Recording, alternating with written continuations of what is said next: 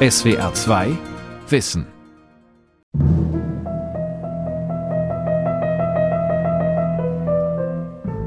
Spontan wird es immer die Tendenz oder die Neigung geben, Sündenböcke zu suchen, die äh, allein verantwortlich gemacht werden, nicht für etwas, was passiert ist. Meint der Psychoanalytiker Eberhard Haas. Diese kurzfristige Entlastung und der soziale Kit, der durch den Sündenbock entsteht, hat sogar eine gute Funktion, um Gruppen zusammenzuhalten. Christine Viertmann ist Kommunikationswissenschaftlerin. Sündenböcke bringen immer ein Zusammengehörigkeitsgefühl. Also da geht es um eine Kanalisierung von Gewalt, aber zu Ungunsten von einem Einzelnen, von einem Opfer. Kirstin Breitenfellner beschäftigt sich als Journalistin mit Sündenböcken und anderen Opfern. Sündenböcke. Warum immer die anderen schuld sind. Von Rolf Kanzen. Mit Rationalität haben diese Impulse wenig zu tun. Der Verschluss der Milchflasche ist nicht fest genug zugeschraubt. Die Milch läuft aus. Wie immer hat meine Tochter vergessen, die Flasche richtig zuzuschrauben. Alltagsphänomene. Der Schlüssel hängt nicht am Schlüsselbrett. In der Situation, in der sie ihren Schlüssel suchen und denken, ah, wo hat meine Frau den Schlüssel hingelegt und dann haben sie ihn selber in der Tasche. Das ist jetzt, glaube ich, ganz normales soziales Verhalten und dann ist das eine kurzfristige Entlastungsfunktion.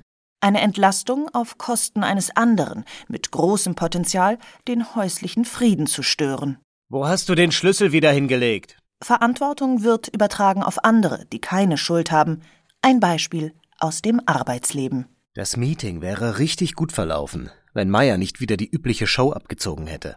Möglich wäre es auch, dass das Meeting eskaliert wäre, hätte Meier die negativen Emotionen auf sich gezogen. Das sind Gruppenmechanismen, die immer noch wirken. Und bloß weil wir die nicht betrachten wollen, sind sie trotzdem existent und vielleicht sogar mächtiger.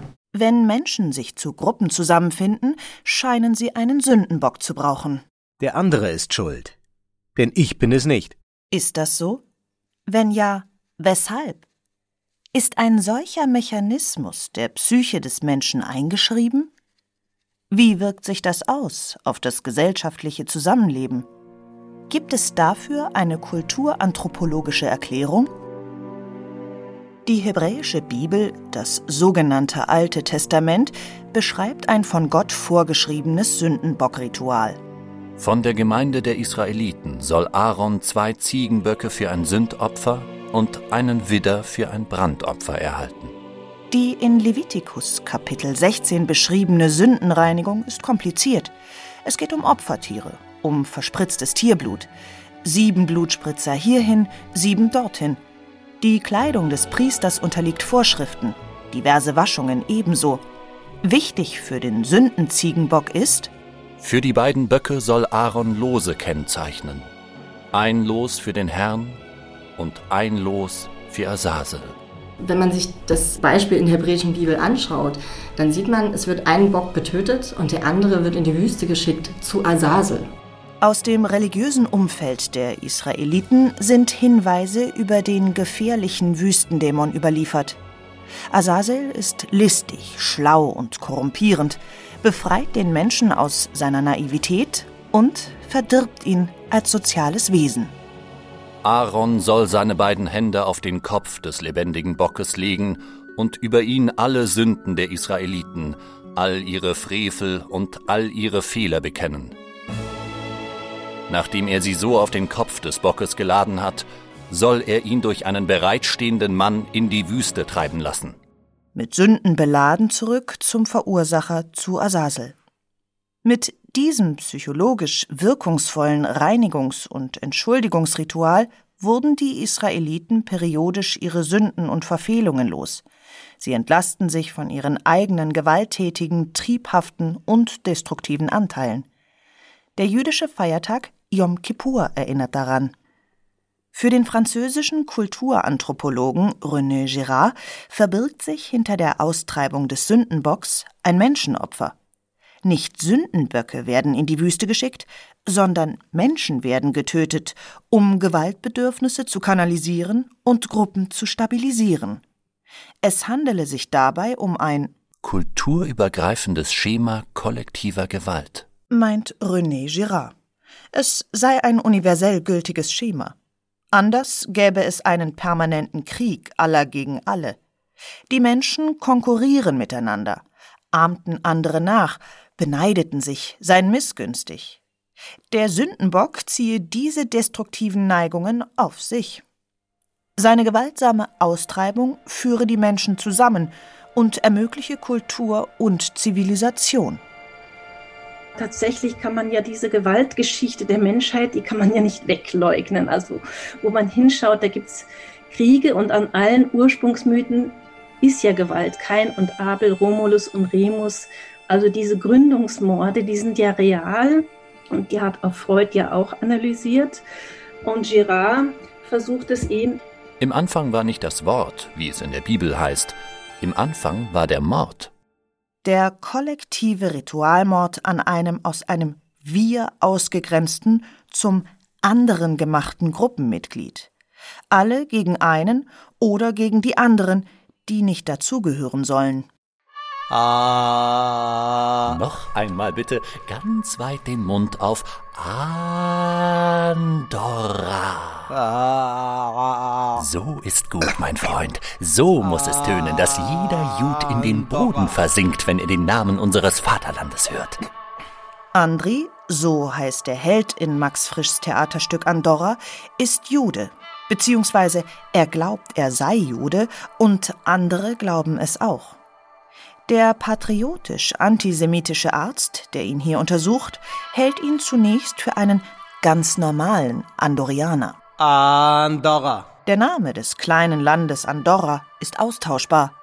Es ist ein fiktiver Staat mit typisierten Menschen, die mächtig stolz darauf sind, Andorianer zu sein. Ich bin weit in der Welt herumgekommen. Eins könnt ihr mir glauben. In der ganzen Welt gibt es kein Volk, das so beliebt ist wie wir. Ja, ja. Andorra ist ein Hort, ein Hort des Friedens und der Freiheit. Und der Menschenrechte. Wir sind ein Volk der Toleranz. Als vermeintlicher Jude wird Andri in Max Frischs Theaterstück Andorra zum Sündenbock, zu einem, der schuld sein muss, zu einem, den man verantwortlich machen kann, wenn etwas nicht reibungslos läuft in einer Gruppe oder in der Gesellschaft wenn eine politische Krise die Menschen verunsichert und sie bei der Suche nach Orientierung Gruppen bilden, die sich abgrenzen von den anderen. In großen Gesellschaften ist die Aufspaltung in homogene Gruppen extrem gefährlich. Das sieht man vielleicht auch an den Entwicklungen in den USA, in denen Menschen nur noch die Medien nutzen, die ihre Meinung bestätigen. Und je mehr wir Gruppen haben, die ähnliche Bedürfnisse haben, die auch nicht gewohnt sind zu streiten, haben sie den Hang zum Sündenbock und er wird sich verstärken. Und was dann passieren kann, wenn diese Rhetorik und diese Verhaltensweisen des Sündenbocks sich zuspitzen, das hat man im Prinzip gesehen beim Sturm auf das Kapitol am 6. Januar. Verschwörungserzählungen liefern die gewünschten Erklärungen. Fakten und Fiktionen werden kombiniert. Am Ende der Konstruktion steht eine Gruppe, die schuldig ist. Eine satanistische Elite, die unbemerkt Staat und Gesellschaft durchdringt. Gegen diese geheime Macht muss vorgegangen werden. Es werden nur noch die Informationen zur Kenntnis genommen, die die eigene Sichtweise bestätigen. Also jeder lebt in seiner Blase, jeder rezipiert die Medien, die seine eigene Meinung bestätigen. Also je mehr Menschen in Blasen leben, desto höher das Sündenbockpotenzial, desto höher auch das Gewaltpotenzial. So die Medienwissenschaftlerin Christine Viertmann. Und der Psychoanalytiker Eberhard Haas meint derlei, dass zwar die Medien neu sind, nicht aber der Mechanismus. Was heute Instagram, Facebook und Co sind, waren früher die Stoffe von Mythen. In Sophokles Tragödie König Ödipus scheinen kulturanthropologische und individuelle psychologische Aspekte zusammenzufließen. Auf der Suche nach dem Schuldigen für die Pestepidemie. Wo findet sich die schwer erkennbar dunkle Spur der alten Schuld in diesem Lande? Was man sucht, es lässt sich finden. Jemanden, so ein Orakel, der seinen Vater ermordet und seine Mutter geheiratet hat. Der Schuldige war Ödipus. Als Kleinkind war er ausgesetzt worden. Als junger Mensch erschlug er einen Mann, von dem er nicht wusste, dass er sein Vater war. Dann vollbrachte er einige Heldentaten, heiratete die verwitwete Königin, seine Mutter. Als Ödipus das erfährt, macht er sich selbst zum Sündenbock, opfert sich. Er sticht sich die Augen aus und geht in die Verbannung. Die Pest hört auf. Die Suche nach dem Schuldigen, Naturkatastrophen oder Unglücksfälle als Gottes Strafe oder Strafe der Götter, das ist sozusagen die Grundsituation, in der sich frühe Kulturen entwickelt haben. Und mit seiner Eliminierung, mit seiner Tötung, mit seiner Verstoßung kann sich sozusagen auch das Gemeinwesen wieder regenerieren, kann sich reinigen. René Girard, der Kulturanthropologe, lebte von 1923 bis 2015, spekulierte darüber, ob der gewaltkanalisierende Sündenbockmechanismus nicht am Anfang der menschlichen Kultur steht. Der Psychoanalytiker Eberhard Haas glaubt ihn auch in der psychischen Entwicklung des Menschen vom Kleinkind zum Erwachsenen feststellen zu können. Diese Dinge sind uns eben weitgehend unbewusst. Nicht? Das heißt auch äh, nicht Herr im eigenen Haus sein. Wir projizieren, wir neigen dazu, und das macht auch das kleine Kind von Anfang an, schlechte Gefühle, die es selbst nicht aushalten kann, auf die Mutter oder auf andere erwachsene Pflegepersonen zu projizieren. Die sind schuld. Im praktischen Leben spielt das eine immens wichtige Rolle. Schlechte Gefühle projiziert bereits das Kleinkind auf andere, um missliebige Gefühle loszuwerden.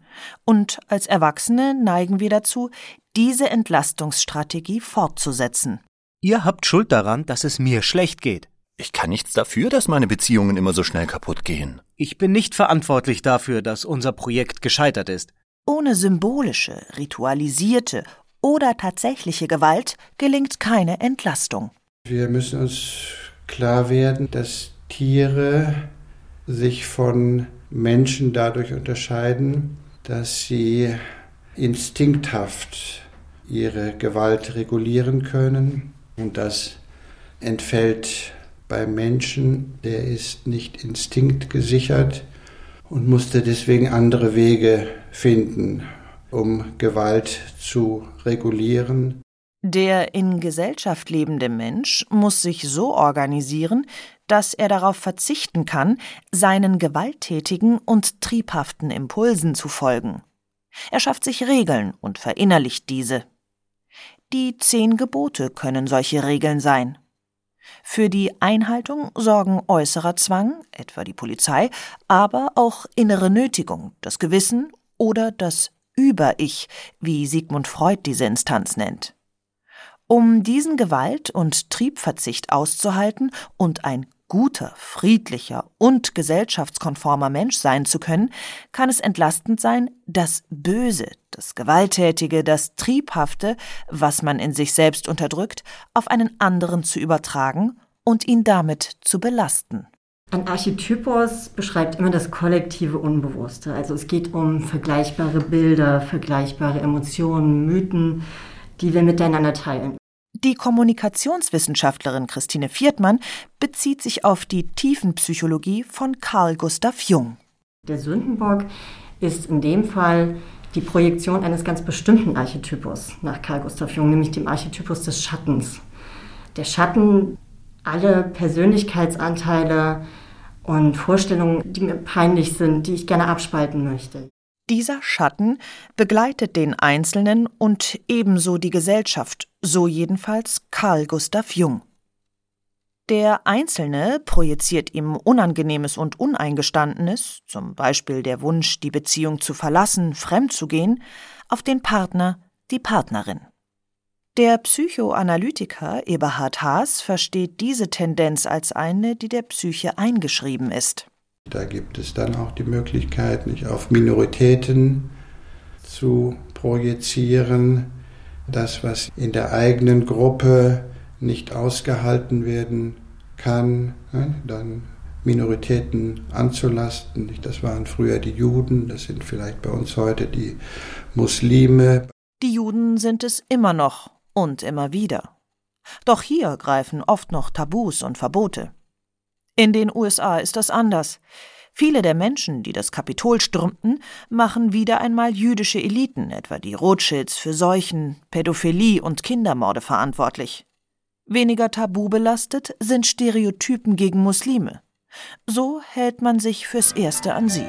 Immer noch werden Hexen verbrannt auf den Scheitern der Ideologie. Irgendwer ist immer der Böse im Land und dann kann man als Guter und die Augen voll Sand in die heiligen Kriege ziehen.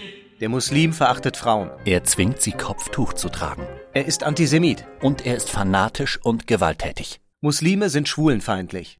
Und ähnliche Klischees und Zuschreibungen mehr, die Rassismusforscherinnen antimuslimischen Rassismus nennen. Also René Girard sagt eben oder hat die Theorie aufgestellt, dass am Anfang unserer Kultur Sündenbockprozesse liegen und die auch die, die Kultur hervorgebracht haben. Da handelt es sich um Spekulationen, um den Prozess der Hominisation. Kirstin Breitenfellner meint die Herausbildung menschlicher Merkmale und Eigenschaften im Prozess der Evolution. René Girard nennt in seiner historischen Theorie des Sündenbocks drei Bedingungen, die immer wieder dazu führten, Böse zu konstruieren, um sie dann in privaten oder staatlichen heiligen Kriegen zu verfolgen. Erstens Gesellschaftliche und oder kulturelle Krisen müssen Angst machen, entweder weil sie es tatsächlich gibt oder weil sie als bedrohlich konstruiert und imaginiert werden. Zum Beispiel Epidemien, ein verlorener Krieg, Arbeitslosigkeit, Einwanderung, Verarmung der Bevölkerung. Zweitens. Gerüchte, kollektive Fantasien und Einbildungen, Vorurteile über ein Verbrechen müssen vorhanden sein. Beispiele? Verschwörungen, Verrat, Kriminalität, Betrug, Ausbeutung, die Einwanderung vermeintlicher Fremder. Drittens, ein Opfer oder eine Opfergruppe muss gefunden und konstruiert werden. Juden, Muslime, Hexen, Juden. Opferselektion nennt das Girard, also eine Auswahl der Sündenböcke aufgrund von Opfermerkmalen.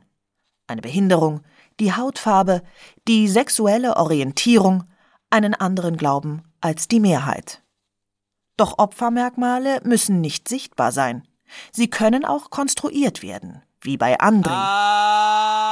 Andorra! Die Andorreaner stärken ihr Zusammengehörigkeitsgefühl, indem sie sich als Überlegene, als Gute abgrenzen von einem anderen Staat, von den Bösen, von den anderen, die sie von außen bedrohen, oder indem sie sich von jenen vermeintlich anderen abgrenzen, die Andorra von innen heraus bedrohen. Bei Max Frisch die Juden. Der Jud soll versinken im Boden. Wieso? Das fragst du, mein junger Freund, weil du noch nie in der Welt gewesen bist. Ich kenne den Jud. Wo man hinkommt, da hockt er schon, der alles besser weiß. Und du, ein schlichter Andorianer, kannst einpacken. Das Schlimme am Jud ist sein Ehrgeiz. Sie hocken auf allen Lehrstühlen der Welt. Dabei habe ich nichts gegen den Jud. Auch ich habe Juden gerettet, obschon ich sie nicht riechen kann. Andri? Warum läuft er denn weg? Andri denkt, er sei ein Jude. Er ist der uneheliche Sohn eines Lehrers, der ihn als jüdisches Adoptivkind ausgibt. Doch Andri wird zu dem gemacht, was dem Klischee, dem Stereotyp des Juden entspricht. Er wird stigmatisiert. Der Tischler, bei dem er in der Lehre ist, folgt dem Stereotyp. Er weiß, was ein Jude kann. Handeln, schnorren und schachern aber nicht Tischlern. Der Arzt hält den Jud für schlau und humorlos, der Soldat für feige. Das gehört zum antisemitischen Stereotyp. Noch einfacher ist es, aufgrund von äußeren Kennzeichen zu stigmatisieren. Ödipus hatte einen verkrüppelten Fuß. Hexen sind Frauen mit rotem Haar oder Muttermalen. Tatsächlich können zugewiesene Eigenschaften, etwa die Geschäftstüchtigkeit der Juden, von den Betroffenen auch übernommen werden. Andorra! Max Frisch macht in seinem Stück auch diesen Aspekt deutlich. In den Verkauf, das liegt deinesgleichen im Blut. Für jede Bestellung, die du hereinbringst mit deiner Schnorrerei, verdienst du ein halbes Pfund. Andri akzeptiert das schließlich. Ich werde nicht Tischler. Wieso nicht? Meinesgleichen denkt alleweil nur ans Geld, heißt es. Drum gehöre ich nicht in die Werkstatt, sagt der Tischler, sondern in den Verkauf. Ich werde Verkäufer. Die Konstruktion des Juden, seine Ausgrenzung und Abwertung durch andere und schließlich das Akzeptieren der Zuweisungen machen Andri zum idealen Sündenbock. Und dann kann man's Guter und die Augen voll Sand in die heiligen Kriege ziehen. Nicht alle Sündenböcke werden gleich totgeschlagen. Schon früh in der menschlichen Kulturgeschichte entwickelte sich ein zivilisierter Umgang mit ihnen. Wer den Bürgern Athens nicht passte, konnte verbannt werden. Sie schrieben seinen Namen auf Tonscherben. Kam eine genügende Anzahl zustande, wurde der Betreffende aus Athen verbannt. Wer nicht ging, den brachte man um. Archäologen fanden bei Ausgrabungen Tonscherben mit Namensaufschriften der Sündenböcke zu Tausenden. Auch Jesus ist ein Sündenbock, ein Sündenbock, der als Gott verehrt wurde. Es ist der Glaube an die Allmacht der Sündenböcke. Die einmütige Abscheu vor demjenigen, auf den alles Böse abgeladen wird, wird überlagert von der einmütigen Verehrung für denjenigen, der diese Krankheit heilt. So René Girard in seiner historischen Theorie des Sündenbocks. Lamm Gottes, du nimmst hinweg die Sünden der Welt, erbarme dich unser. Erbarme dich unser. Im Christentum verschwindet die Verachtung des Sündenbocks. Aus dem Bock ist ein unschuldiges Lamm geworden. Es bleibt die Verehrung des Sündenbocks in Gestalt Jesu Christi. Gott hat den, der von der Sünde nichts wusste, für uns zum Träger der Sünde gemacht. 2. Korinther 5, Vers 21. Die Sündenbockfunktion bleibt erhalten. Einem wird die Schuld aller aufgeladen. Doch Jesus, so der Mythos, opfert sich freiwillig, nimmt alle Sünden auf sich und schafft so gute Voraussetzungen für die Erlösung von den Bösen. Jetzt sieht Girard im Christentum eine Art Epochenbruch, also wirklich etwas ganz Neues. Es ist der Mythos ist das gleiche. Ein Opfer wird verstoßen und auch sogar ermordet. Jesus erleidet den Tod am Kreuz, so Kirstin Breitenfellner. Dieser Mythos ist jetzt das Neue Testament, also die Passionsgeschichte. Dieser Mythos wird so erzählt, dass es deutlich wird, dass das Opfer unschuldig ist und dass der Prozess dieser Opferung sichtbar wird, während im den Mythen dieser Prozess der Opferung eben nicht sichtbar ist, weil das Opfer als Täter dargestellt wird. Ödipus wird als schuldig angesehen, die verbrannten Hexen, die ermordeten Juden auch. Die christliche Bibel erklärt den vergöttlichten Sündenbock für unschuldig und macht transparent, dass Opfer notwendig sind, um ein friedliches Zusammenleben zu ermöglichen. Lamm Gottes, du nimmst Du nimmst die Sünden der erbarme Welt, dich erbarme unser. dich unser. Erbarme dich unser. Im Messopfer wird daran erinnert, dass Gottes Sohn sich freiwillig zum Sündenbock macht. Dieses gemeinsame Ritual schafft Gemeinschaft und wertet die Gläubigen auf. Gott hat sich für sie geopfert. Aber das Lamm Gottes ist als Sündenbock doch nicht so wirksam, dass man im Alltag auf andere Sündenböcke verzichten könnte, etwa damit Gruppen funktionieren. Der soziale Kit, der durch den Sündenbock entsteht, äh, ist punktuell sogar funktional, also hat sogar eine, eine gute Funktion, um Gruppen zusammenzuhalten. Solange der Sündenbock wechselt, also wenn Sie sich eine Familie anschauen, in der ein Kind, der große Bruder beispielsweise, immer der ist, der an allem schuld ist, Deswegen muss sich die Familie nicht fragen, was sie belastet, was nicht gut läuft, so die Kommunikationswissenschaftlerin Christine Viertmann. Ja, es geht ja um die Befreiung von Angst und kognitiver Dissonanz. Und jetzt stellen Sie sich eine Familienfeier vor, in der der so leicht angetrunkene, peinliche Onkel äh, einen Wutausbruch hat. Dann haben Sie auf jeden Fall ein sehr nettes Kaffeetrinken danach, ja, weil alle haben dasselbe Gesprächsthema. Der Onkel ist ja so unmöglich. Ja, es ist peinlich. Sündenböcke stabilisieren das soziale Gefüge, auch in der öffentlichen Kommunikation. Bauernopfer sind ab und zu notwendig. Es ist auch einfach eine Ressourcenökonomie. Also wenn Sie sich anschauen, in der Bankenkrise, da wurden auch Bauernopfer vorgeschickt aus dem mittleren Management, um dieses Systemversagen, was dahinter steht, ähm, nicht nur zu kaschieren. So kann man weitermachen wie zuvor. Bis zum nächsten Mal. Nichts ändert sich. Ohne Sündenböcke kommen auch Verschwörungserzählungen nicht aus. Sie reduzieren Komplexität. Sind die Schuldigen erst einmal benannt, erübrigt sich kritisches Nachfragen. Wenn dann nur noch Informationen wahrgenommen werden, die ins Weltbild passen und den Sündenbock belasten, ist die Welt in Ordnung. Das ist die sogenannte Entdifferenzierung der Gesellschaft, die wir auch jetzt oft wahrnehmen. Vermeidung kollektiver Gewalt durch die Gewalt gegen einzelne Sündenböcke. Kulturanthropologen sehen darin eine Entstehungsbedingung menschlicher Gesellschaft.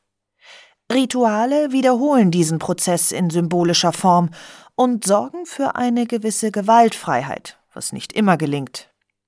Psychoanalytiker stellen fest, dass in der Psyche des Menschen Sündenbockmechanismen quasi eingeschrieben sind. Die Frage ist, was tun? Man kann jemanden schlecht aus der Gruppe verbannen oder verurteilen, wenn man ihn als Menschen sieht und ihm zuhört. Die Empathie ist das Gegengift des Sündenbocks und ebenso das Zulassen von Irritationen, von einem kritischen Blick auf das eigene Denken und auf die traditionellen Sündenbock-Konstruktionen. Andorra! Als vermeintlicher Jude wird Andri geopfert, als feindliche Truppen das Land besetzen und ein Schuldiger gefunden werden muss, der eine Frau aus dem Land der Besetzer getötet hat. Ich bin der Sündenbock. Ich bin nicht der Erste, der verloren hat. Tausende und Hunderttausende sind gestorben. Ihr Schicksal ist mein Schicksal.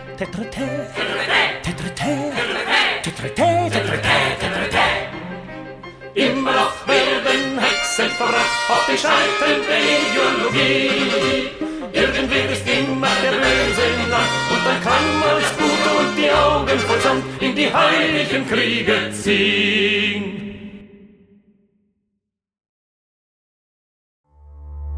SWR 2 Wissen. Manuskripte und weiterführende Informationen zu unserem Podcast und den einzelnen Folgen gibt es unter swr2wissen.de.